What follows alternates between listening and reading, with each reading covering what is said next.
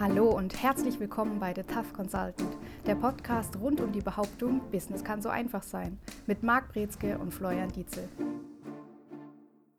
Herzlich willkommen zu einer weiteren Folge in unserem Podcast. Wieder zusammen mit unserem Tough Consultant neben mir. Heute mit dem Thema, das Ende der Krise ist auch nur ein Anfang. Zuallererst die Frage, sind wir denn überhaupt schon am Ende? Was sagt der Experte dazu? Noch lange nicht und das werden wir auch nicht sein. Also wir werden nicht den Fall haben, dass es keine Chancen, keine Perspektiven, keine Möglichkeiten mehr gibt, sondern im Gegenteil, es gibt so viele Möglichkeiten und Chancen wie noch nie zuvor. Was sagst du den ganzen Unternehmen, die, wo es jetzt komplett anders aussieht, wo die Leute verzweifelt im Büro sitzen, wissen nicht, können sie ihre Mitarbeiter halten, können sie die Löhne zahlen, müssen sie Geschäftsstellen abbauen? Ich glaube, die sind ein bisschen anderer Meinung, oder? Das ist richtig, aber diejenigen müssen, und da bin ich jetzt derjenige, der das Salz in die Wunde streuen muss, ich bin derjenige, der sagt, ihr schaut in die falsche Richtung. Ihr guckt euch Realitäten an, die allerdings irrelevant sind für den Unternehmenserfolg. Und das ist eine provokante Aussage, denn ich sage gleichzeitig, es gibt eine ganze große Möglichkeiten, auch hier auf einmal Effektivität zu nutzen, eine Strategie zu entwickeln und all das, was da ist und die Chancen, die sich jetzt bergen, zu erkennen. Allerdings braucht es eben die mentale Disziplin, hier zu schauen in die Richtung von dem, was möglich ist und nicht in die Richtung von dem, was schwierig ist. Ich glaube, der, der größte Hemmfaktor dabei ist schon ein Stück weit die Angst. Die Angst, die dann vieles zumacht, vieles dicht macht. Ähm, ja, ist es überhaupt so? Liegt es an der Angst? Die Angst kommt dadurch, dass sich die Leute mit den Fragen auseinandersetzen, zu denen sie keine Antwort haben. Sie gucken sich die Dinge an, die sie nicht unter Kontrolle haben. Sie gucken die Nachrichten, sie gucken sich an, was die Konkurrenz macht, sie gucken sich an, was sie schon immer gemacht haben, sie gucken sich an, was nicht stimmt, die Zahlen, die alle schief laufen. Und diese Unsicherheit führt zu Angst.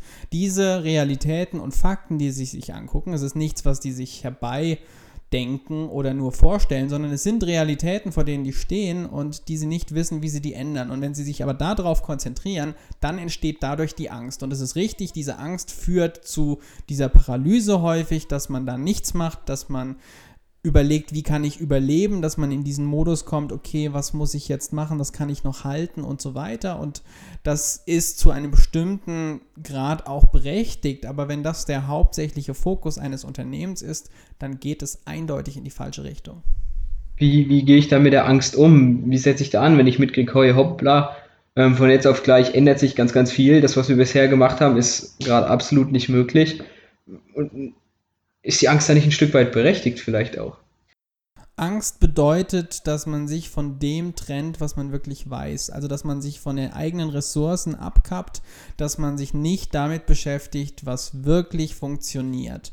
Und Angst ist der Indikator, dass die Blickrichtung die falsche ist. Es ist nicht die Angst, die berechtigt ist oder nicht berechtigt ist. Das ist nicht die Frage, sondern die Frage ist, was ist produktiv? Was ist das, wo die Möglichkeiten sitzen, wo die Erfolge sich vielleicht ankündigen und sogar versprechen, wo Möglichkeiten und Chancen sich ergeben. Und wenn ich da hin möchte und das erkennen will, dann kann ich mich nicht von Angst leiten lassen, weil die in die falsche Richtung führt.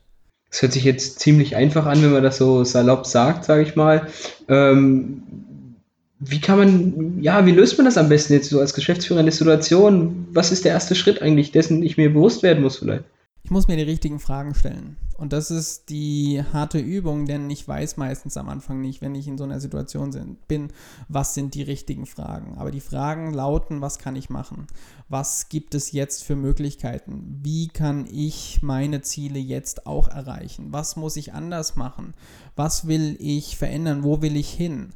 Also die Fragen müssen in die Richtung gehen, wo die Zielsetzung des Unternehmens steht und nicht, ob und wie überhaupt das Ganze möglich ist, sondern vor allen Dingen, was sind die Ziele, was sind die Ressourcen, die da sind, was sind die Stärken, die wir haben, was brauchen unsere Kunden, mit wem können wir zusammenarbeiten. Wir brauchen diese Kreativität grundsätzlich und auch die Bereitschaft, alte Prinzipien über den Haufen zu werfen. Der Grund, warum ganz viele Unternehmen erstmal nach Krediten schreien und Panik rufen und Hilfe, bedeutet auch gleichzeitig, dass diese Unternehmen nicht bereit sind zu überlegen, was sie noch machen könnten außerhalb von der eigenen Perspektive, sondern die wollen dasselbe machen, was sie schon immer gemacht haben, merken jetzt, dass das nicht mehr funktioniert und wollen aber einfach Geld, um das Prinzip weiter zu tragen, was aber nicht mehr funktioniert. Und das ist wirklich eine Frage, die sich jeder Geschäftsführer stellen muss.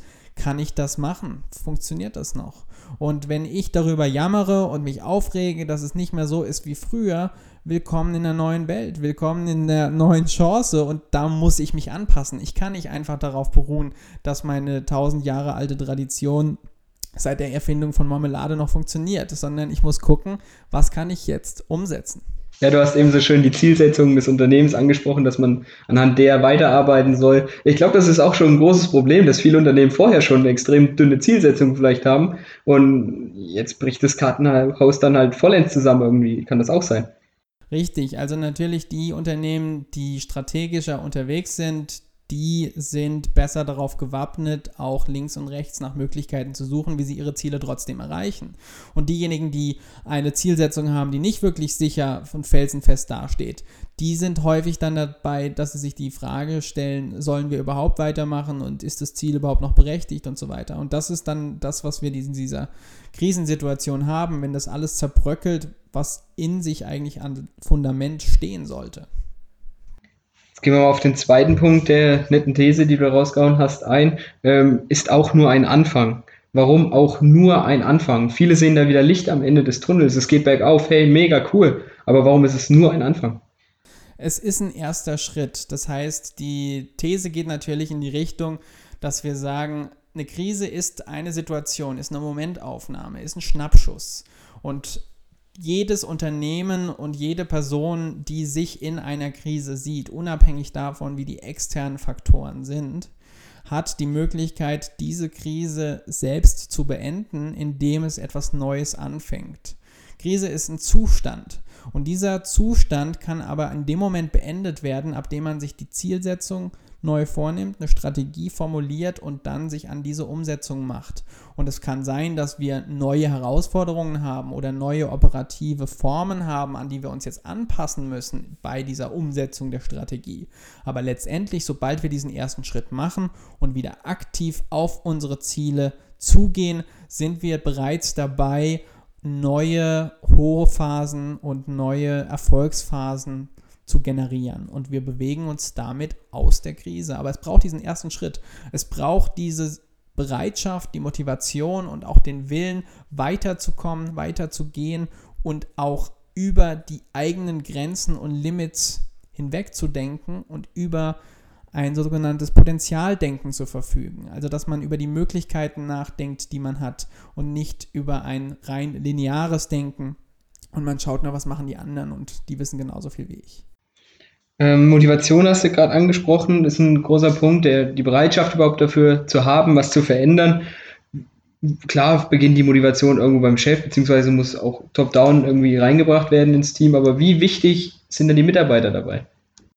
Die Mitarbeiter sind mehr oder weniger natürlich die Zugkräfte und Zugpferde eines Unternehmens, aber auf der anderen Seite ist es tatsächlich so, die Richtung wird top-down gegeben.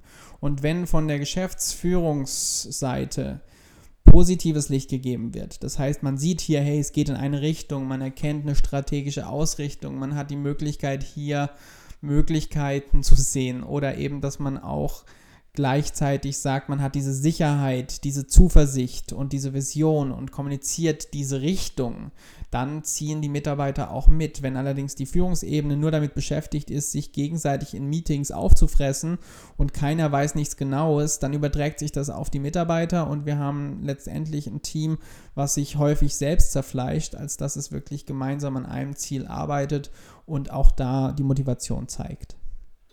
Aufgrund der vielen Maßnahmen, die dann auch getroffen werden, wie beispielsweise Kurzarbeit, sind ja die Mitarbeiter dann auch oft länger zu Hause auch, natürlich mehr zu Hause als ähm, die ganze Zeit, wenn normal voll gearbeitet wurde.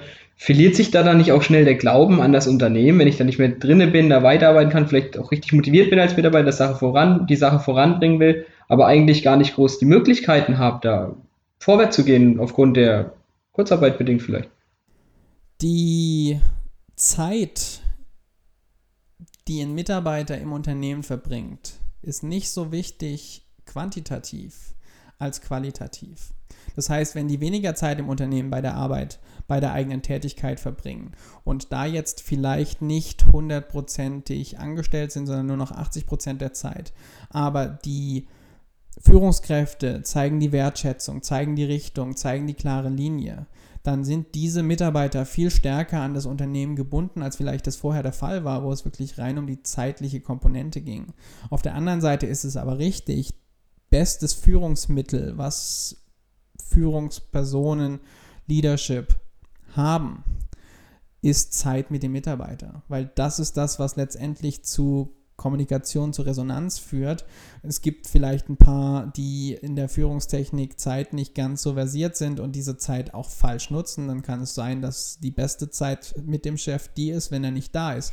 Und das gibt es auch. Aber generell sollte es eher sein, dass die Zeit mit den Führungspersonen die Zeit ist, in der Werte kommuniziert werden, in der die Richtung kommuniziert wird und auch die Sicherheit und die Vision kommuniziert werden. Und das kommt in den meisten Unternehmen zu kurz wie, wie mache ich das dann jetzt aktuell? Früher war es vielleicht so, dass wir, wir haben uns in Meetings getroffen und saßen einmal die Woche zusammen, das ganze Vertriebsteam beispielsweise. Ähm, wie gehe ich damit jetzt um, dass ich die Zeit effektiv mit meinen Mitarbeitern nutze? Beziehungsweise den, sagen wir mal, Körperkontakt schaffe, der gerade nicht möglich ist. Jetzt ist es wichtig, dass Führungskräfte wirklich die Zeit nutzen, nachzuhaken, auch individuell auf die Mitarbeiter eingehen. Der Anspruch und auch der kommunikative Aufwand an die Führungskraft ist gestiegen. Das heißt, wir brauchen jetzt bei den Führungskräften viel mehr Bereitschaft und auch Erkenntnis, dass hier die Führungskraft mehr oder weniger wie so eine Art Leitliniengeber funktioniert, also wie so eine Art Richt Linien oder Signalgeber ist und jetzt hier wirkt, um diese Stärke auszustrahlen, Zuversicht auszustrahlen, Wertschätzung zu geben und das stärker als vorher. Denn genau das ist das, was jetzt fehlt. Und da ist es auch umso wichtiger, dass die Führungskraft Klarheit für sich besitzt, dass die weiß, wie die Zukunft des Unternehmens aussieht, dass die erkennt und genau weiß, in welche Richtung das Unternehmen geht und dass auch trotzdem, dass vielleicht die Umstände anders sind als normal, dass die Richtung die richtige ist. Und das ist ein ganz wichtiger Punkt. Gerade als Geschäftsführer weiß ich es selbst, es ist ganz wichtig, diese Vision zu haben. Und auch wenn man noch nicht genau weiß, links und rechts, wie Termine aussehen, wie Kunden ankommen und wo und wie die nächsten Projekte aussehen. Aber zu wissen, das reicht aus, um die Impulse zu geben, um da anzuziehen und zu sagen, hey, es geht in diese Richtung, wir arbeiten daran und es gibt keinen Beweis dafür, dass das, was wir machen, nicht funktioniert. Im Gegenteil, wir sehen die Zeichen links und rechts, dass es funktioniert, dass es in die richtige Richtung läuft. Und das Wichtigste ist auch, dass es Spaß macht und motiviert. Deswegen ist der Punkt so wichtig, der damit dran ist, dass dadurch dann genau diese Ziele erreicht werden können. Ja, du hast ja eben gesagt, dass Führung, die Führungsaufgabe, prinzipiell auch so Leadership generell, gerade wichtiger denn je sind aus dem Bekanntenkreis hört man ja immer, wenn man sagt, jetzt, man ist auf dem Homeoffice, arbeitet da, ach, könnte ich gar nicht, könnte ich gar nicht, bin ich der Typ für, ich mache da nichts, ich brauche meine Umgebung im Büro, ich muss da hinfahren jeden Tag zur Arbeit. Gerade das zeigt ja, wie, wichtig das denn auch ist, wo Leute, die jetzt einfach reingeschubst worden sind, sage ich mal, irgendwie, wie läuft es bei denen, wie geht es denen dabei? Das ist, denke ich, eine Herausforderung dann.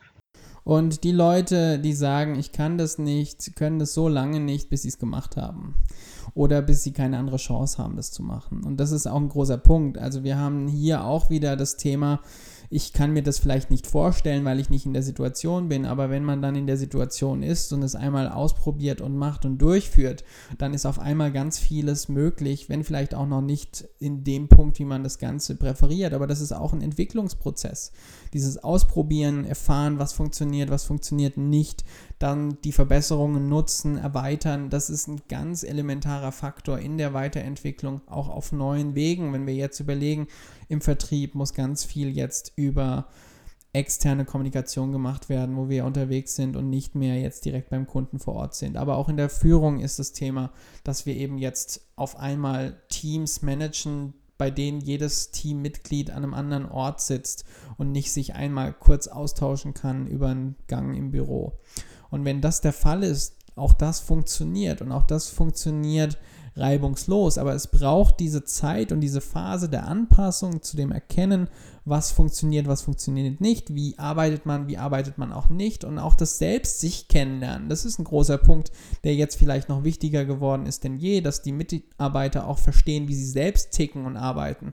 Und es kann sein, dass auf einmal dieser klassische Rhythmus des Tages so ein bisschen über den Haufen geschmissen wurde, weil einfach nicht mehr morgens um 7.30 Uhr ist jetzt heißt, wir müssen ins Auto, sondern dass es jetzt bedeutet, hey, ich kann eigentlich ganz gut auch mal früher oder später arbeiten oder ich brauche mal eine Pause mehr oder eine weniger an der Stelle und kann dafür dann da ein bisschen länger machen oder da kürzer arbeiten oder da mehr leisten und produktiv sein.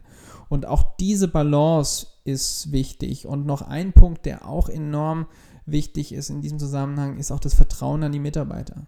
Weil die Führungskräfte jetzt natürlich nicht mehr die Kontrolle haben, wie sie das vorher hatten, dass sie genau jede Bewegung und jeden Schritt sehen und wahrnehmen, sondern jetzt ist das Vertrauen angesagt. Und wenn natürlich jetzt auf einmal Mitarbeiter alle im Pyjama zu Hause sitzen und vom Bett aus ihre Sachen erledigen, dann ist das auch in Ordnung, solange die Sachen erledigt sind. Und das ist aber was, woran auch die Führungskräfte mehr oder weniger manchmal so ein bisschen verzweifeln, dass sie jetzt weniger Einfluss haben und nicht alles kontrollieren und absegnen könnten, was sie gerne möchten. Ja, ich denke, da steckt auch extrem viel altbackenes Denken noch drin. Ähm, genau. Würdest du sagen, dass kleinere Unternehmen gegenüber den großen Unternehmen einen Nachteil haben? Oder wie schätzt die ganze Situation ein? Im, in Form, in Bezug jetzt auf den Strategiewandel und neue Ziele und was denkst du? Kommt stark drauf an. Also es gibt natürlich große Unternehmensriesen, die strukturell aufgestellt sind, dass da ganz wenig links und rechts geht, auch was da geregelt ist und an Verträgen vorhanden ist, dass diese Starrheit, die in dieser Struktur liegt, ein kreatives Vorgehen schwierig macht. Nicht unmöglich macht, aber schwieriger macht. Und bei kleineren Unternehmen generell häufig eine größere Flexibilität gegeben ist. Aber auf der anderen Seite ist es häufig so, dass die Führungskräfte in kleineren Unternehmen häufig viel weniger Flexibilität besitzen im Blick auf ihr eigenes Unternehmen und auch viel weniger bereit sind, häufig einen anderen Pfad einzuschlagen oder was Neues auszuprobieren und vielleicht auch da sogar ein bisschen zögerlicher sind, was dann dazu führt, dass kleine Unternehmen zu spät die Bremse ziehen und zu spät links und rechts schauen. Die angesprochene Zögerlichkeit ähm, wird oft gerechtfertigt durch Planungsunsicherheit, die besteht. Besteht Planungsunsicherheit eigentlich überhaupt? Weil planen kann ich doch wie ich will immer, oder?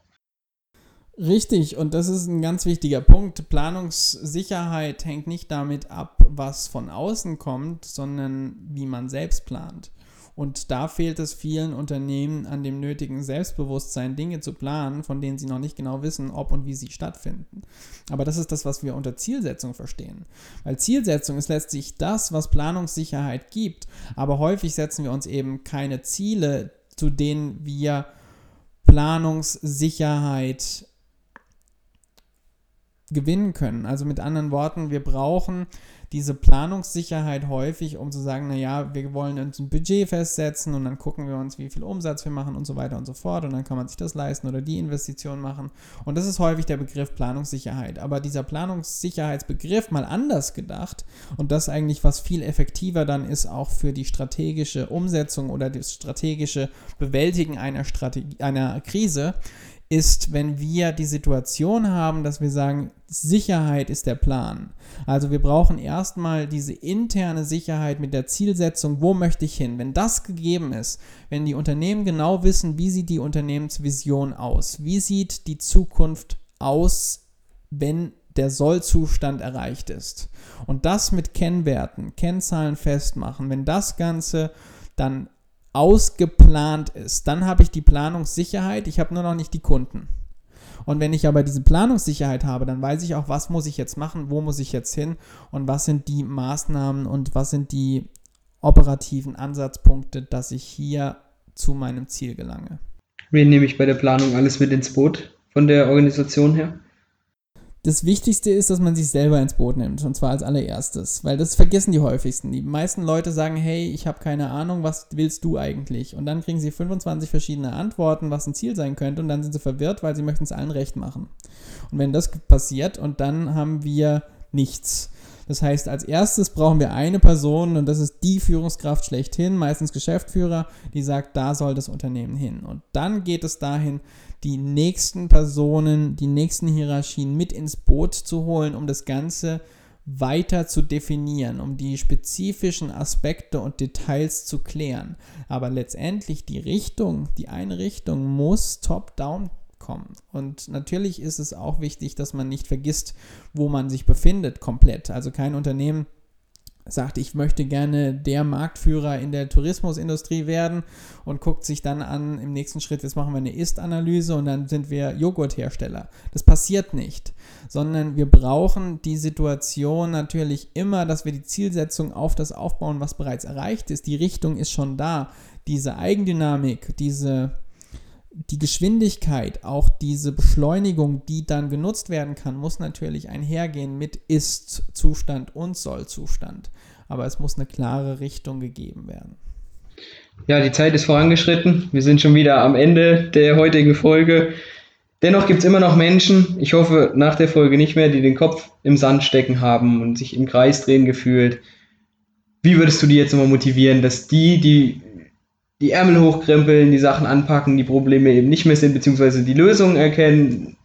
Wie geht's voran bei denen? Was sagst du? Wenn die wirklich sagen, sie wollen ihre Krise hinter sich lassen und sie wollen ihr Unternehmen auf ein Level bringen, wo sie sagen, jetzt hat das Ganze Erfolg, jetzt hat das Ganze eine Richtung und jetzt weiß ich, woran ich bin. Also wenn es wirklich darum geht, dann diese Planungssicherheit auch zu gewinnen, den sage ich, investiert in unseren Strategiekurs zum Thema Krisenstrategie in 30 Minuten. Perfekt. Das war's leider wieder für heute. Die Zeit fortgeschritten. Machen Sie das Beste aus der Krise, nutzen Sie Ihre Chancen, ab geht die Post voran und Abfahrt. Ciao, bis zum nächsten Mal. Und das war's wieder mit The Tough Consultant. Bei Wünschen, Fragen oder Anregungen schreiben Sie eine Mail an service at mbinspirations.com oder erhalten Sie weitere Infos unter www.mbinspirations.com.